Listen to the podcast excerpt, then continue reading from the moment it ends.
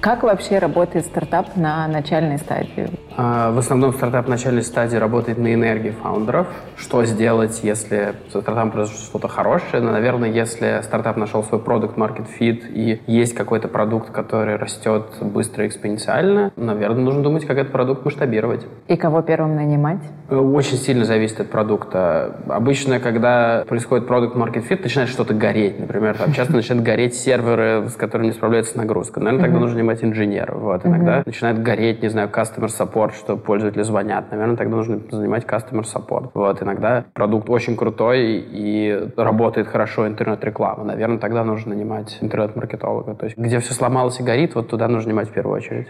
А как э, привлекать деньги и где их искать? Я всем крайне советую, особенно людям без нетворка, которые из России, идти в акселераторы. В Америке очень много акселераторов, и да, сразу в американские акселераторы идти туда. Ну, Y Combinator я его просто не люблю, вот, поэтому советую начать с него. Вот. Даже если не попадете, там очень хорошая анкета, задают очень правильные вопросы, так немножко ставят на место мыслительный процесс. Есть, не знаю, 500 Startups, есть Skydeck, есть Alchemist. Ну, короче, их, не знаю, их, их десятки. Вот, можно нужно просто по списку пройтись, и наверняка список легко гуглится, и постараться во всех в них попадать. Это вот самое правильное, если нет никакого нетворка. Для этого акселераторы и нужны. Угу. Но если есть знакомые инвесторы, ну, наверное, нужно идти к ним. Вот, особенно если вы с этими инвесторами работали, или вы работали в компании, в которую этот инвестор инвестировал, и они знают про то, что вы играли там ключевую роль, это еще лучше.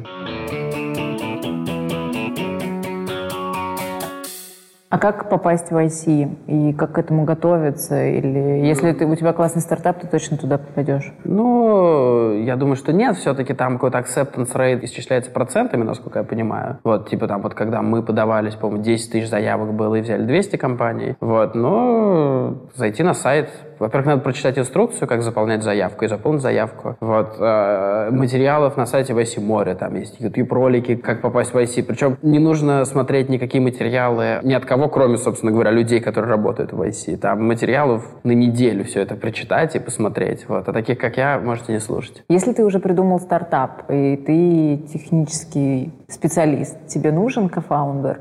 И если да, то когда его искать? Кофаундер нужен всегда. Кофаундер лучше, чем отсутствие кофаундера, просто вместе веселее. Вот, например, у меня нету кофаундера, он, точнее, был, но ушел, вот, я поэтому страдаю. Веселее вместе. Два-три человека идеально. А ты находишь тоже технического кофаундера или там должны быть другие компетенции? Как его выбирать и куда таргетиться, чтобы его найти? Выбирать нужно человека, с которым комфортно работать и который, наверное, обладает такими же жизненными взглядами и такой же рабочей этикой, как вы сами. Не обязательно нужно быть технический. Главное, как бы вместе сесть и посмотреть на это как на сложный путь компании, что нужно заниматься чем-то. Все равно как бы человек, который умеет который будет успешным кофаундером многомиллиардной компании, наверное, такого готового человека не найдешь. Надо скорее как бы смотреть на это реально, кто чему может научиться, у кого к чему душа лежит.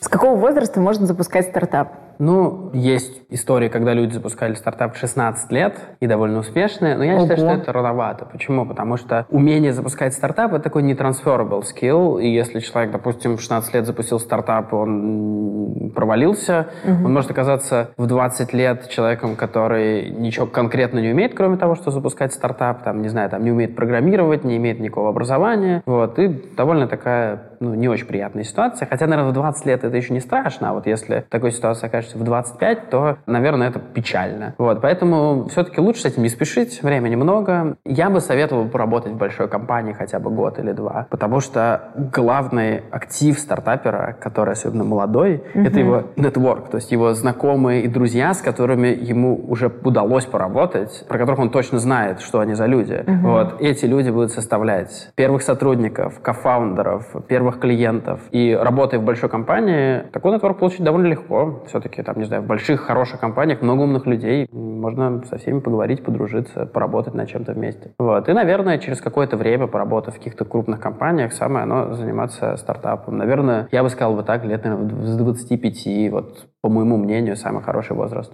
Класс. Где учиться быть фаундером или предпринимателем, или это навык, который ты приобретаешь только будучи предпринимателем?